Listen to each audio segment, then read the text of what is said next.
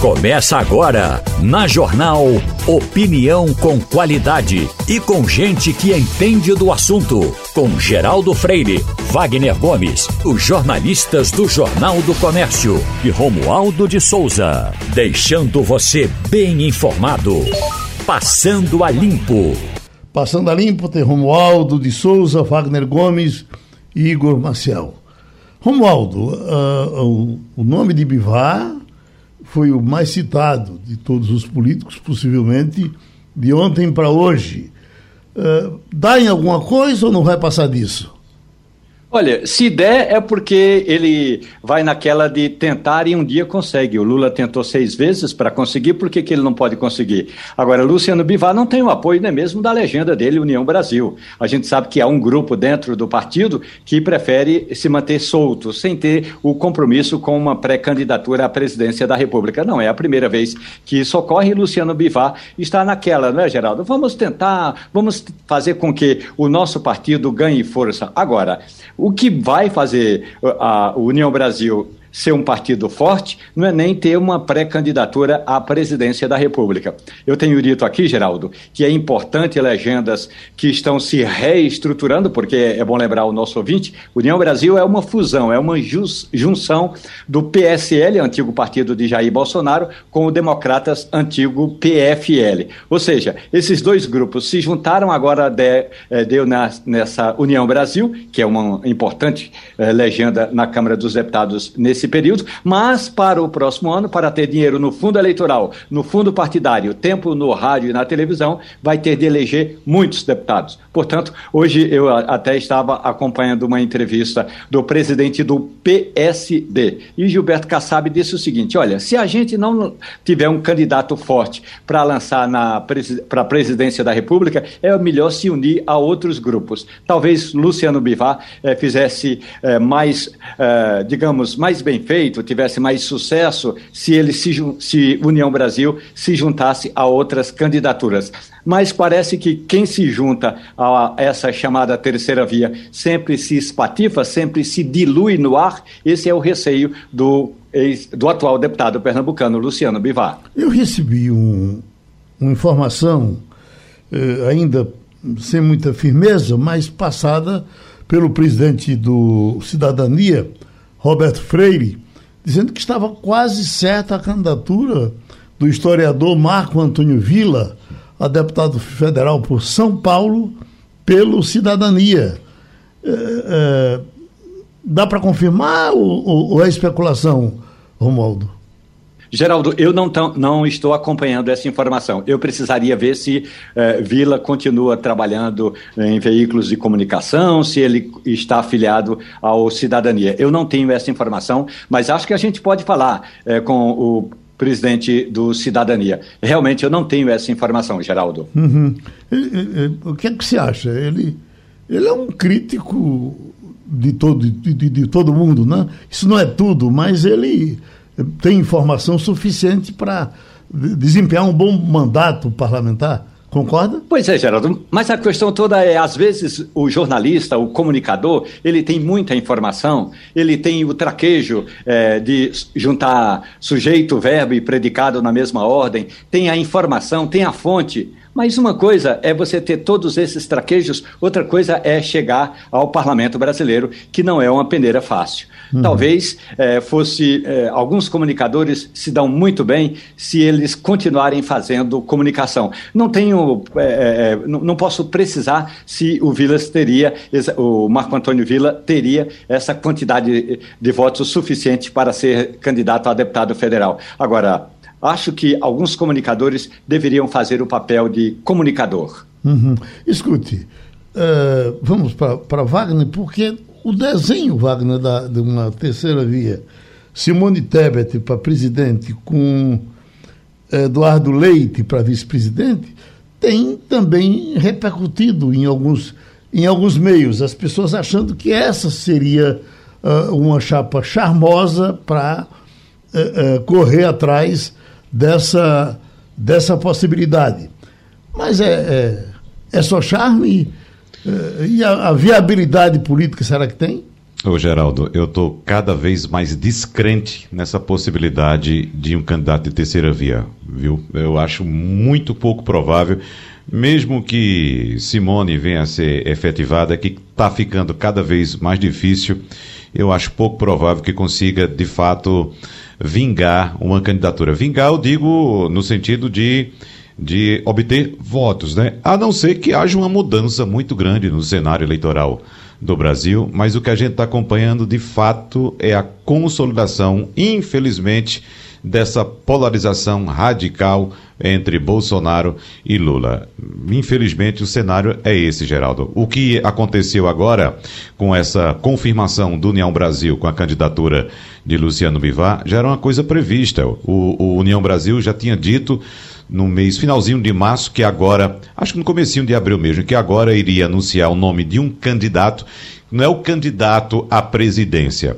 Cada partido dessa chamada terceira via ficou de apresentar uma solução, digamos assim.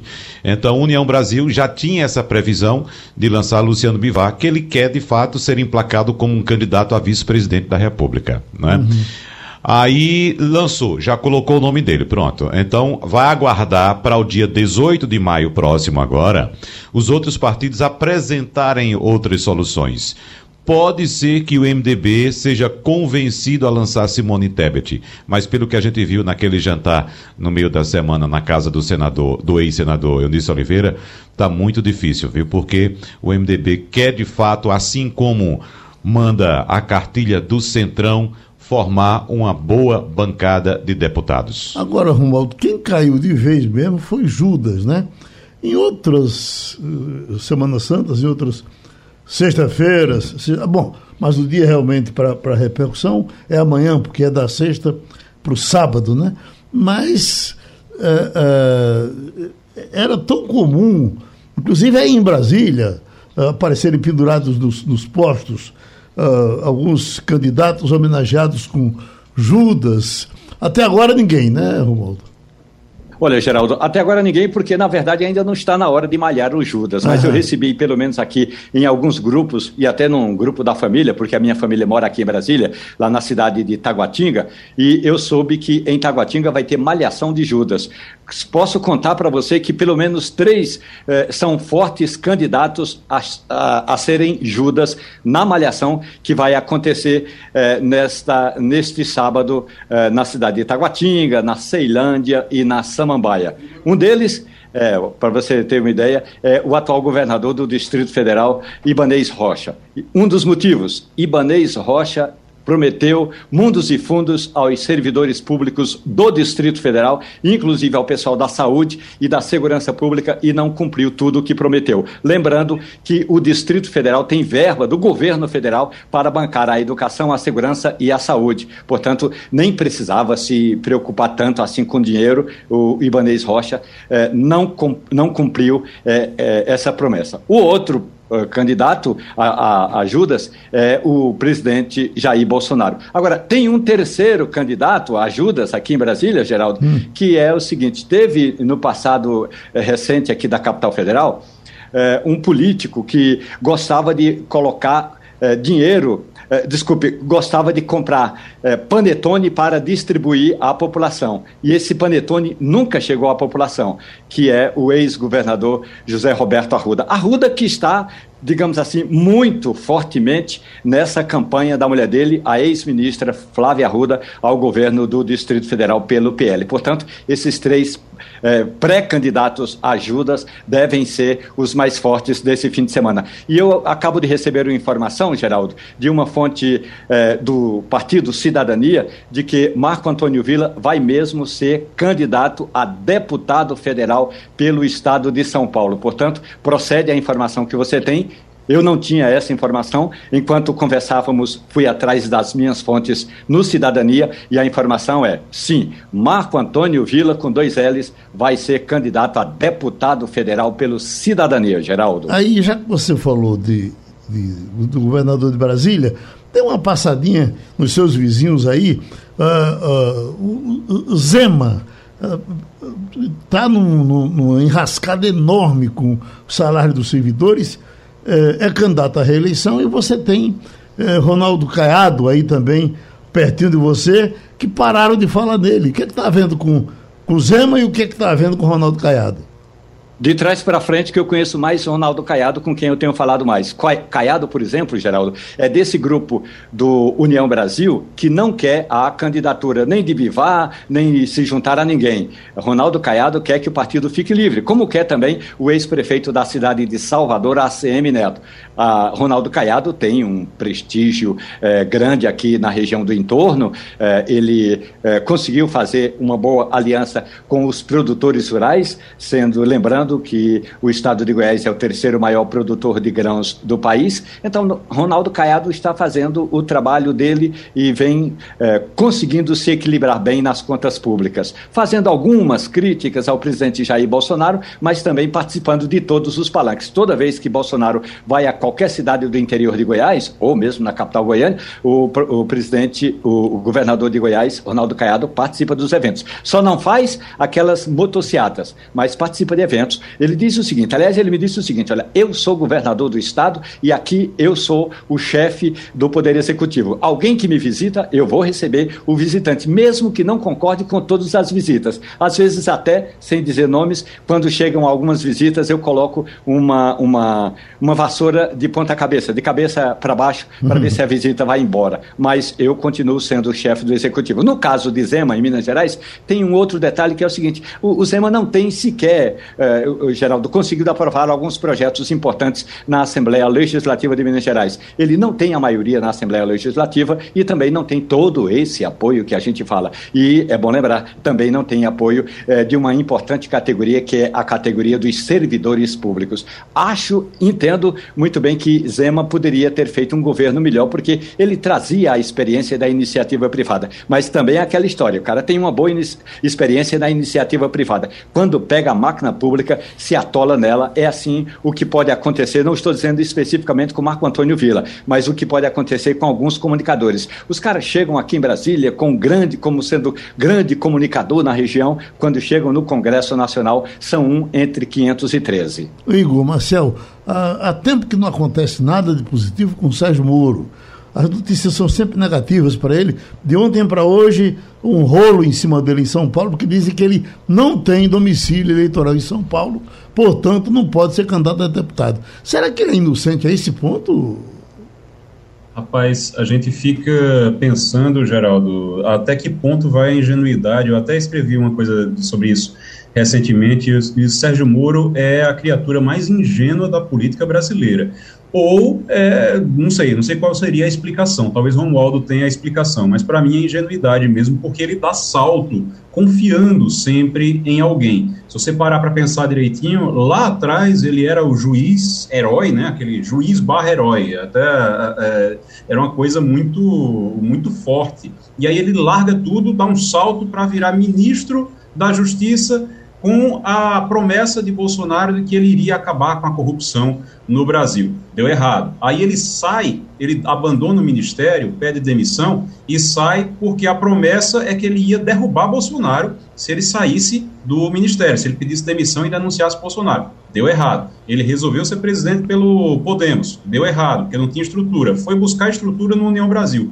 Deu errado também. Ele sempre sai de um lugar para outro acreditando na promessa de alguém isso tem uma, isso tem uma coisa que é, é, não funciona muito bem em Brasília, e pelo tempo que ele passou em Brasília ele não conhece, é promessa. A única pessoa que eu conheço que paga promessa direito, que paga as promessas direito é, em Brasília é Romualdo. Fora isso, eu não conheço ninguém, não. Você conhece, Romualdo? Muita gente assim?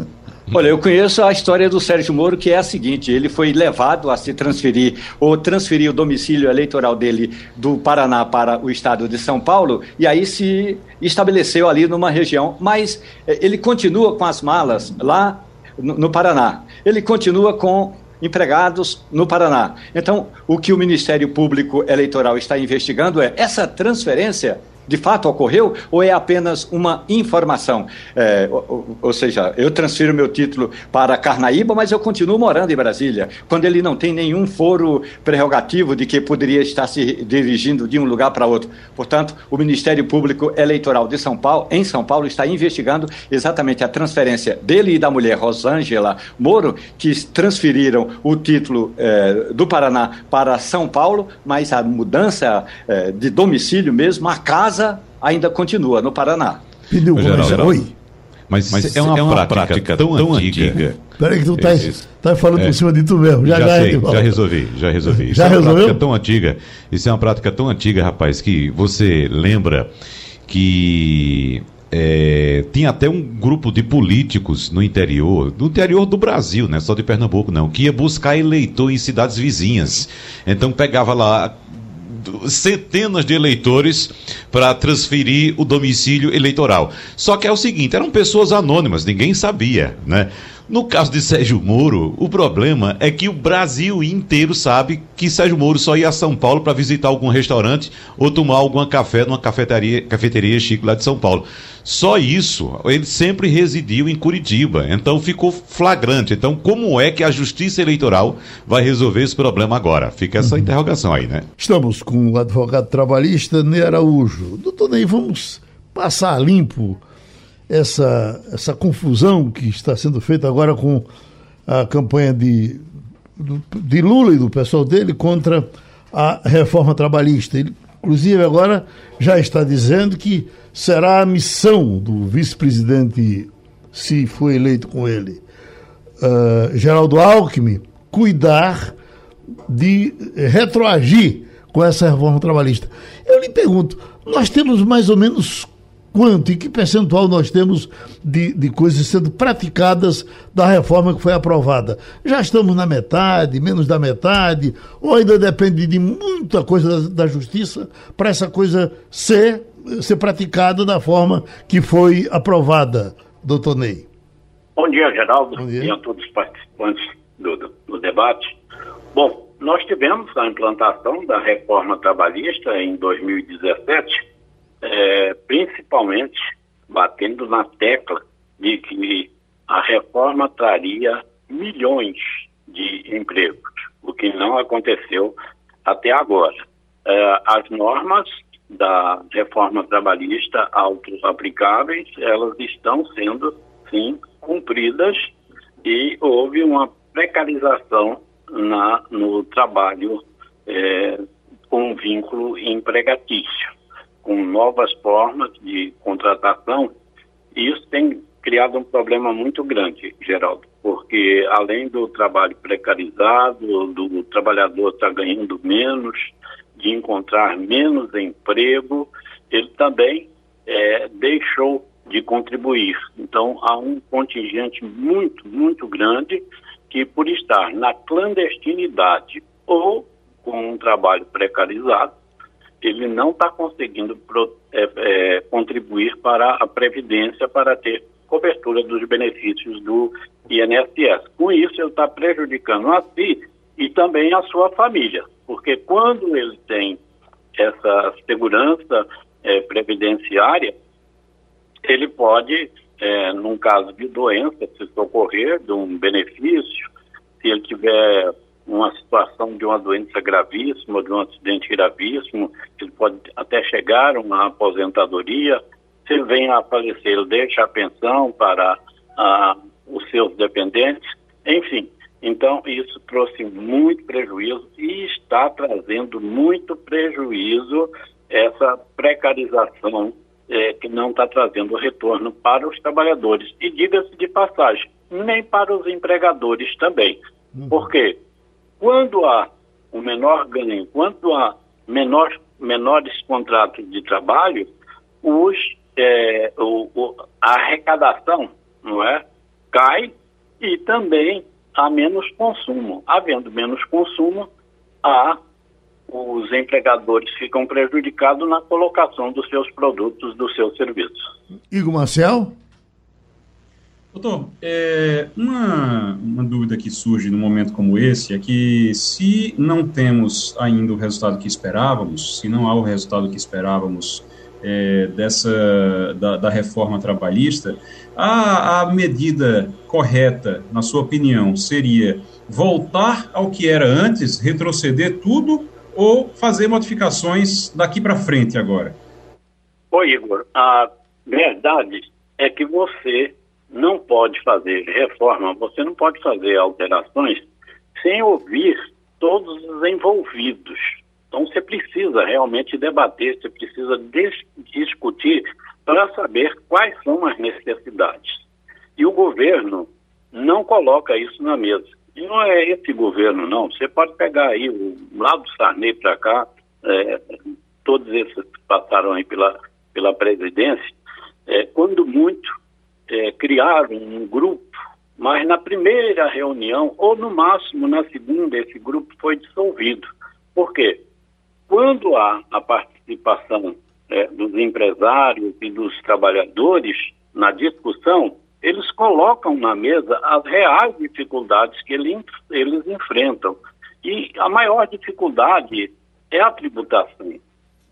Você vê agora o relatório divulgado aí pela é, OCDE, coloca o Brasil como um dos, um dos países que está em quarto lugar e que mais tributa as empresas. A tributação é de 34%. E, pelo, e, e ele está num reduzidíssimo grupo de cinco países é, que não é, tributa aí lucros e dividendos dos empresários. E o que, é que isso quer dizer? Ora, o empresário sabe se ele colocar os lucros, né, se ele reinvestir os seus lucros na empresa, ele terá uma, uma tributação mais alta do que se ele fizer um investimento aqui financeiro, por exemplo, com os lucros e os dividendos que ele, ele alcança. Isso é uma maneira não é, de você é, não motivar, você não incentivar a produção. É? Nós temos juros altíssimos, os empresários que requerem empréstimo, é, normalmente se diz, esse aí não vai conseguir sair dessa ciranda financeira acaba quebrando. Então, tudo isso traz prejuízo aí para que nós possamos realmente avançar na legislação que proteja tanto o empresário como é, empregados e a sociedade num todo. Wagner Gomes? Doutor Ney Araújo, eu gostaria que o senhor falasse um pouco a respeito de uma modalidade nova de trabalho que veio com a pandemia. Estou falando do teletrabalho ou trabalho à distância, que já está regulamentado na CLT desde 2017, com o advento da reforma é, trabalhista, mas o trabalho híbrido foi regulamentado recentemente pela Presidência da República por meio de uma medida provisória. Claro, é, a medida já está em vigor, mas depende ainda da validação pelo Congresso Nacional para ser transformada em lei. O senhor tem alguma observação em relação a esse modelo de trabalho? Quantos dias pode ser feito de casa? Quantos dias pode ser feito no local de trabalho? Existe alguma particularidade em relação ao local também da é, efetivação do trabalho de maneira remota, doutor Ney? Wagner, você deve fazer a distinção aí do, do teletrabalho e do, do, home office, não é?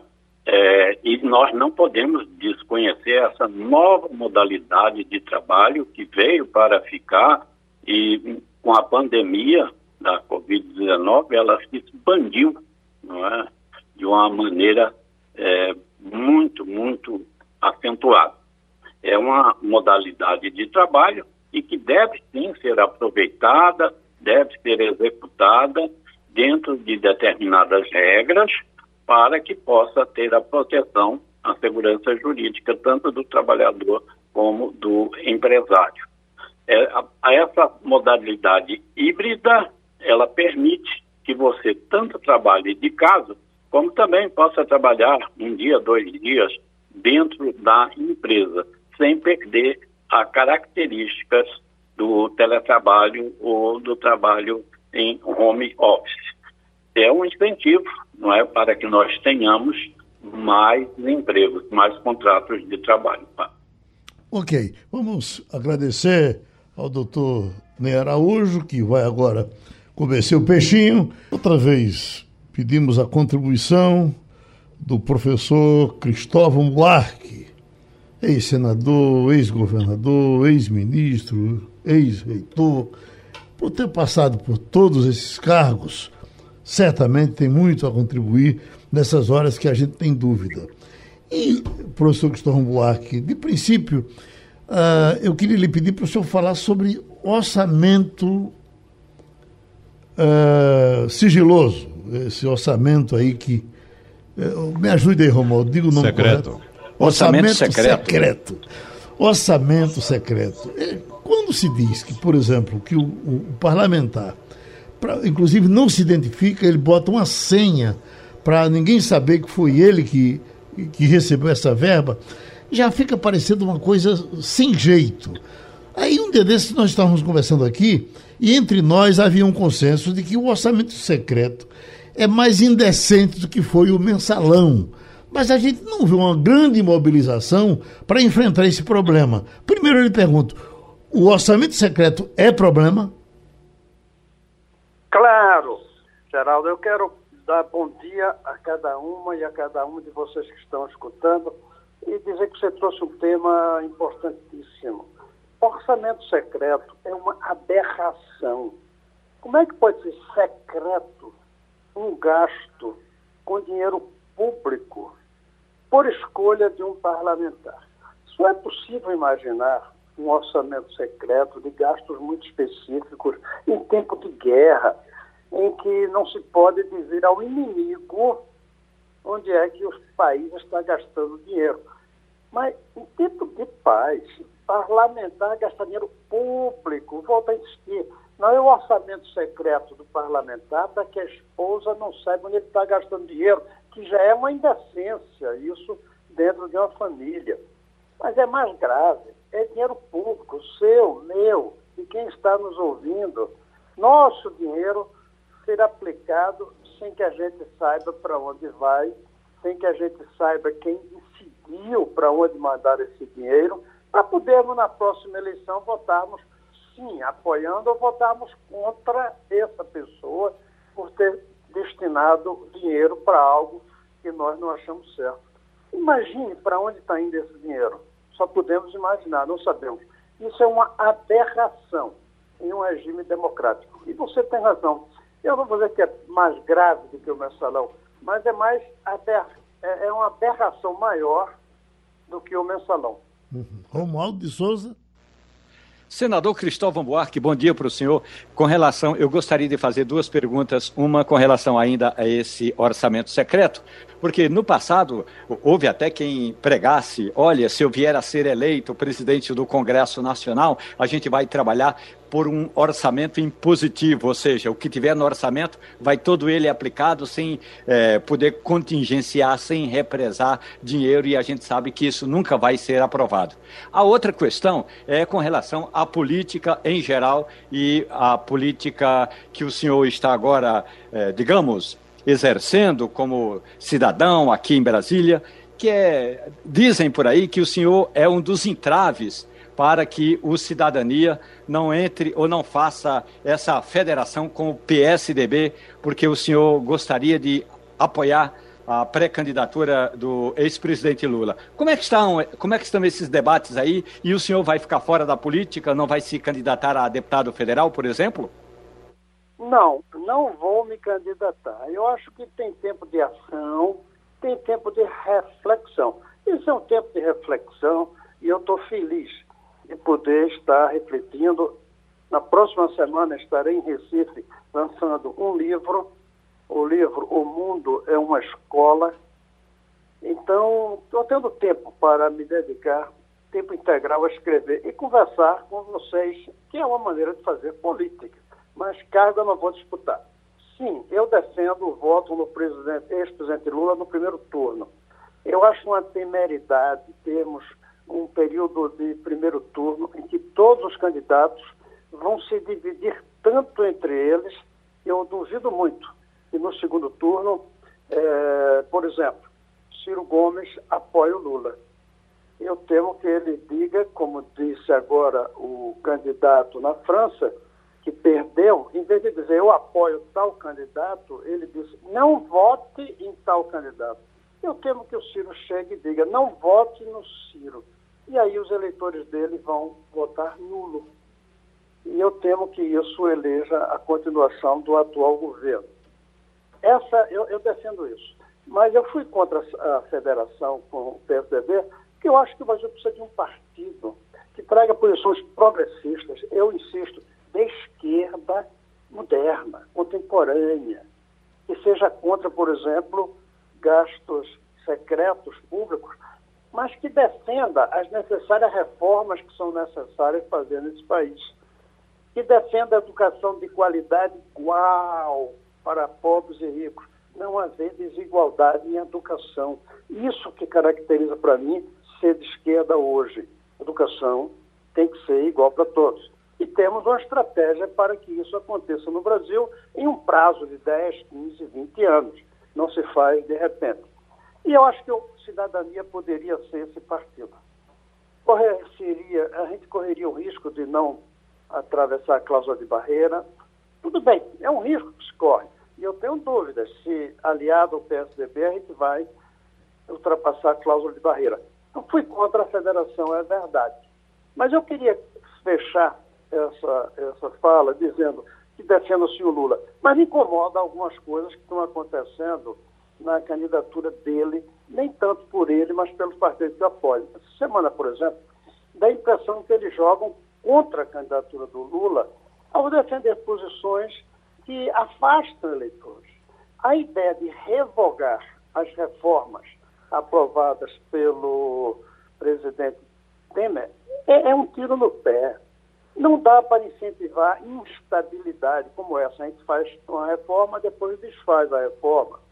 O Brasil precisa se adaptar à modernidade. E o candidato que vier, o Lula, precisa, precisava trazer posições que não sejam do PT, que não sejam mesmo de tal partido ou tal partido, que sejam propostas para o futuro. E o futuro é muito diferente do passado. O passado, quando foi criado o PT, quando o, o, o PCB, de onde veio o Cidadania, foi, foi criado, era um passado. Agora vai ter outro futuro.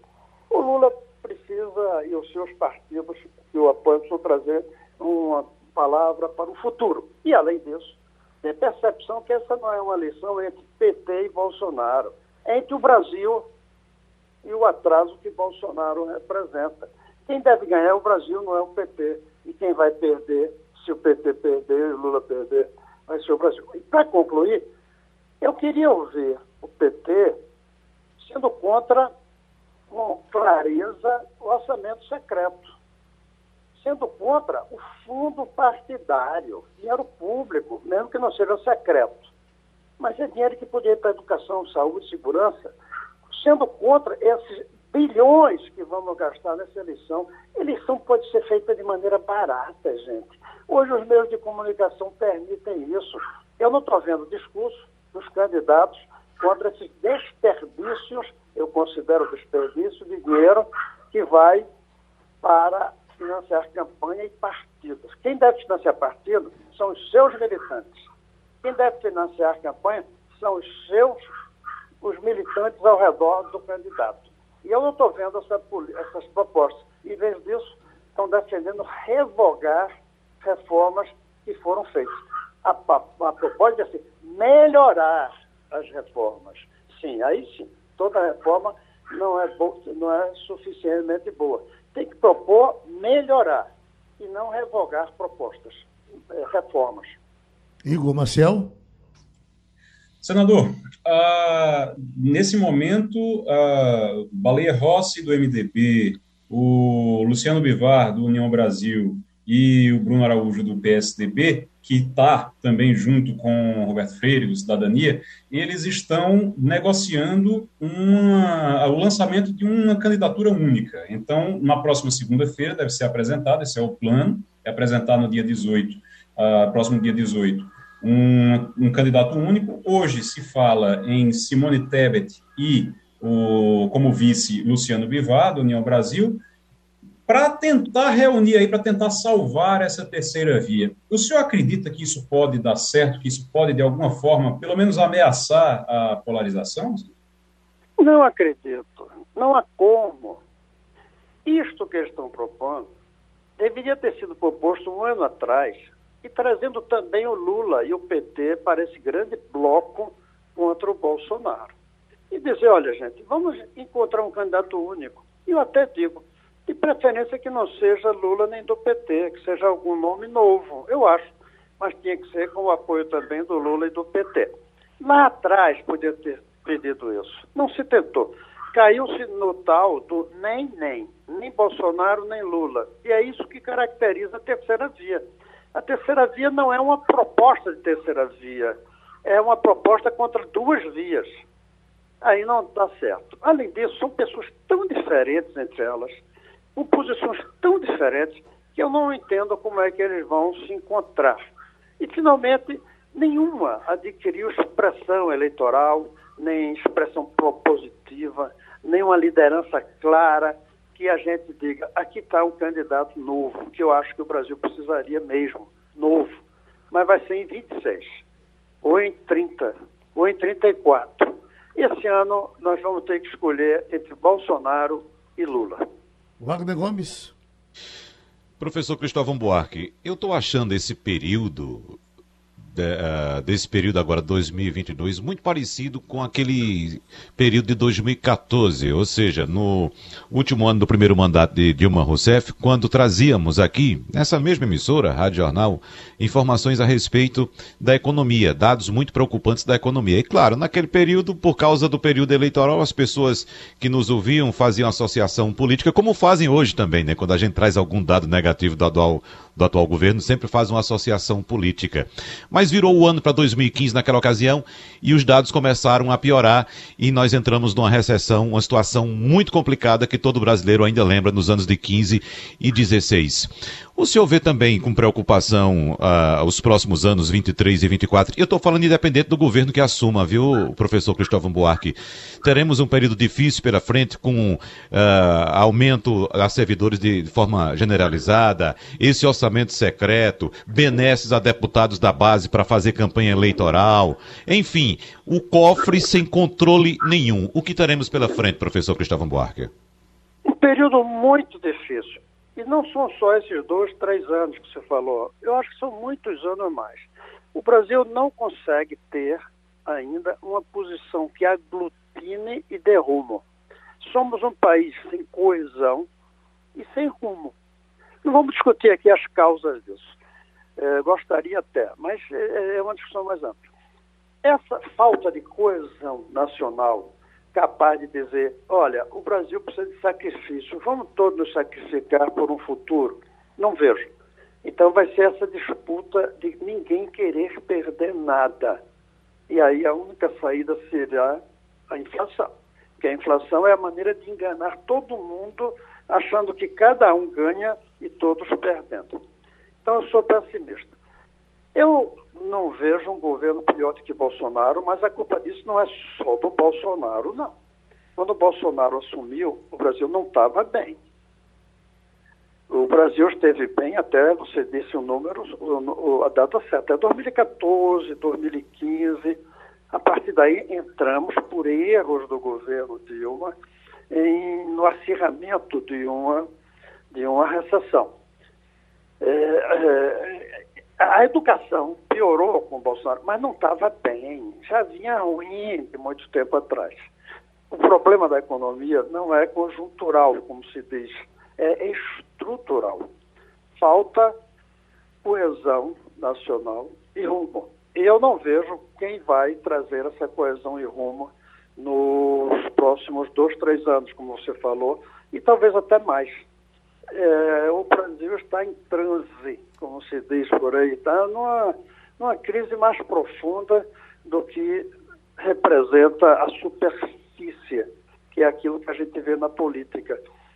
O problema, porém, é que a superfície, os que lideram, os que fazem política, pessoas e partidos, não parecem estar trazendo uma proposta para coesão e para rumo.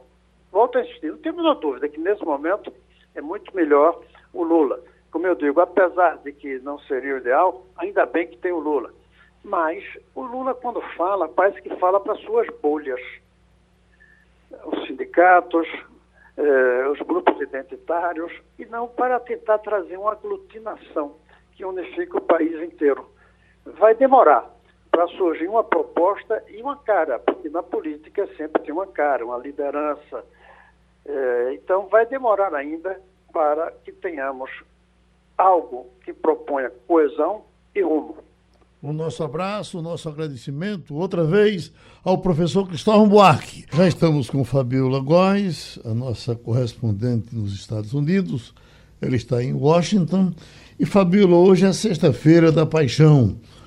Como é a Semana Santa aí nos Estados Unidos, em cima dessas coisas folclóricas que a gente tem aqui? O, hoje está caindo muito, mas já foi muito acentuado. Serra Velho, você tem Serra Velho aí em Washington? O pessoal Serra Biden. Você tem Judas aí em Washington. Como é que é uma Sexta-feira da Paixão nessa sua nova terra? Bom dia, Geraldo. Bom dia a todos. Eu não sei nem o que, que é Serra Velho, desculpa, mas eu posso te dizer que a sensação que eu tenho aqui em Washington é de que não tem feriado, não tem Páscoa. Aqui não é feriado nessa sexta-feira. Rotina normal, os bancos estão abertos, os correios abertos. Alguns comércios, assim, se for um, o, o dono muito católico, ele fecha, mas não tem uma regra. Alguns estados eu sei que tem alguma coisa diferenciada, mas aqui em Washington mesmo não.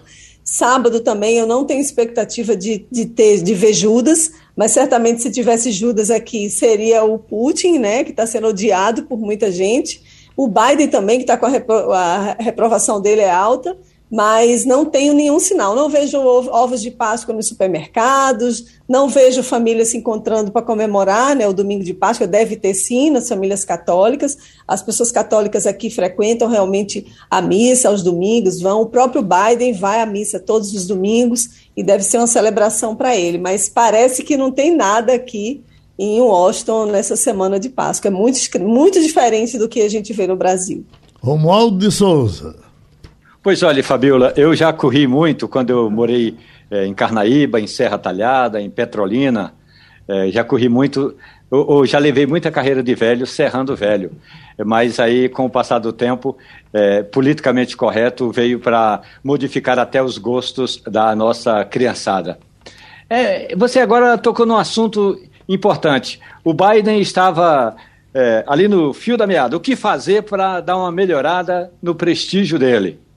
Então ele precisava ter projetos no Congresso Nacional que pudessem fazer com que eh, o governo dele tivesse uma marca, ainda não tem a marca de Joe Biden, agora ele entra, pelo menos nesse apoio à, à, à Ucrânia, e nem assim o prestígio de Biden dá uma alavancada, uma vitaminada, Fabiola? Que, o que está acontecendo que o presidente dos Estados Unidos patina nesse apoio na comunidade? Olha, Romualdo, você disse bem, ele está patinando realmente. A guerra, esperava-se que a popularidade dele fosse aumentar com a guerra. Né? Depois da saída desastrosa lá do Afeganistão, ele começou a reunir as nações ao redor da Ucrânia para proteger a Ucrânia, a Ucrânia contra o Putin, contra a Rússia. Ele liberou armas, né? ele liberou dinheiro para compra de armas na Ucrânia.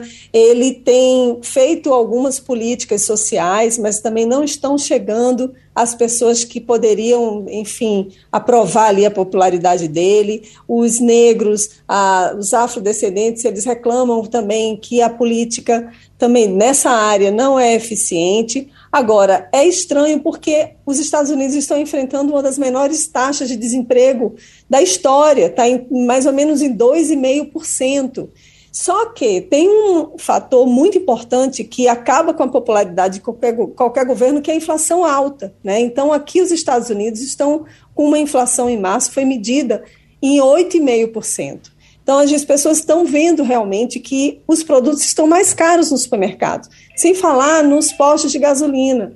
O barril, que quando eu cheguei aqui há um ano e pouquinho, era vendido a dois e pouco por dólar, agora passa de 5 dólares. Então está caro também para as famílias americanas é, botarem gasolina. O Biden, na semana passada, anunciou que ia liberar um milhão de barris de petróleo por dia para tentar frear essa alta dos preços. Agora, ontem ele deu uma declaração culpando essa alta da inflação, vamos dizer assim, a guerra na Ucrânia.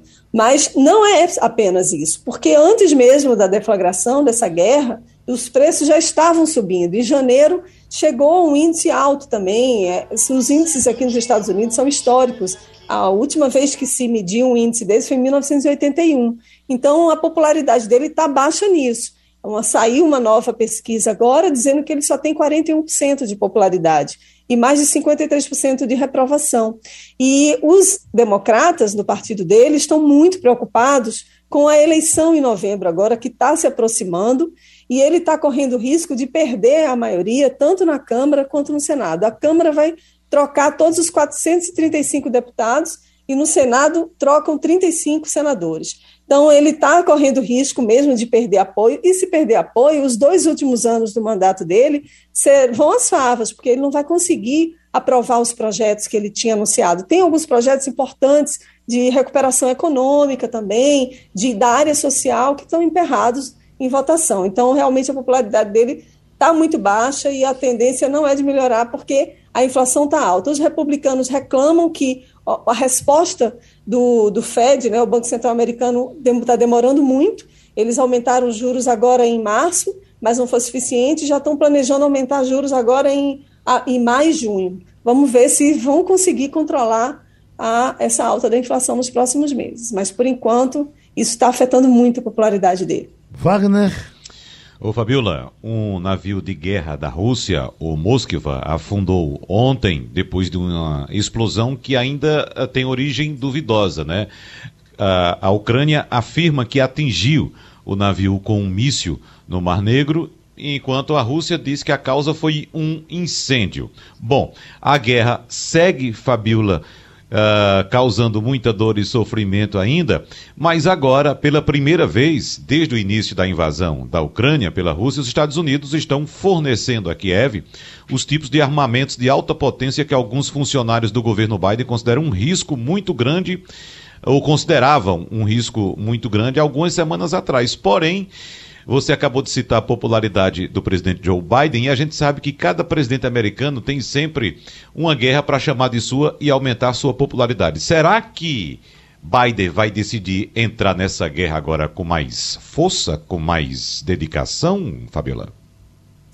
Wagner, agora a gente está vendo um novo momento na guerra em que os dois lados estão determinados a lutarem, a continuar esse movimento. Hoje mesmo já teve ataque em Kiev, já tem gente morta, mais de sete pessoas mortas a um prédio em Kiev, que a Rússia já tinha dito que não ia atacar Kiev, e eles estavam de fato concentrando na, no extremo leste do país, na fronteira com a Rússia. Aí o que, que a gente sabe agora? Esse navio que afundou, isso é uma grande vergonha para a Rússia, como você bem mesmo falou, esse navio é um navio de guerra, é um navio que transportava mais de 500, 500 soldados, esses soldados foram retirados, não morreram, mas tinham mísseis, tinham armamentos pesados lá dentro.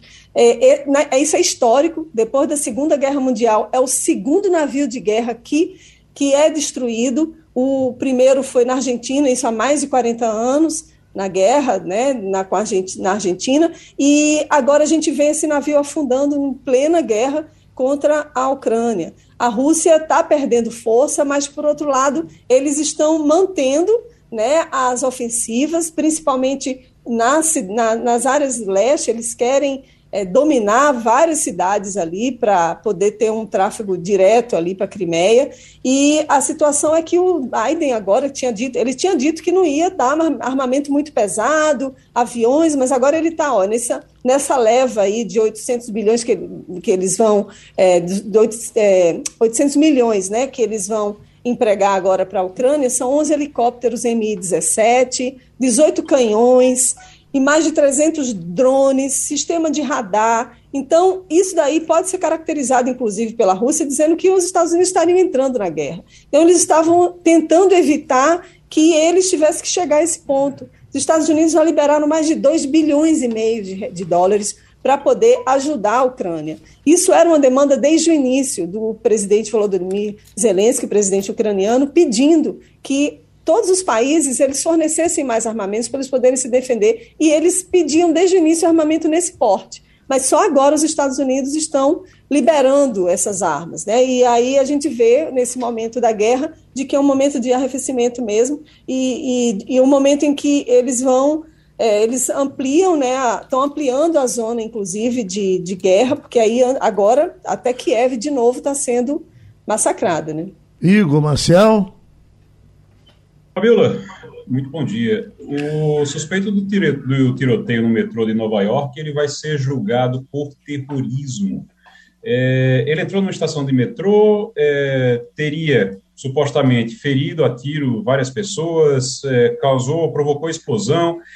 Já se sabe qual é a motivação disso? Já tem alguma coisa? É, já os depoimentos que ele, que ele prestou na polícia já se sabe alguma coisa? O que, o que foi que ele fez isso? Foi um momento de loucura? Ou ele tem algum motivo? Foi o que isso?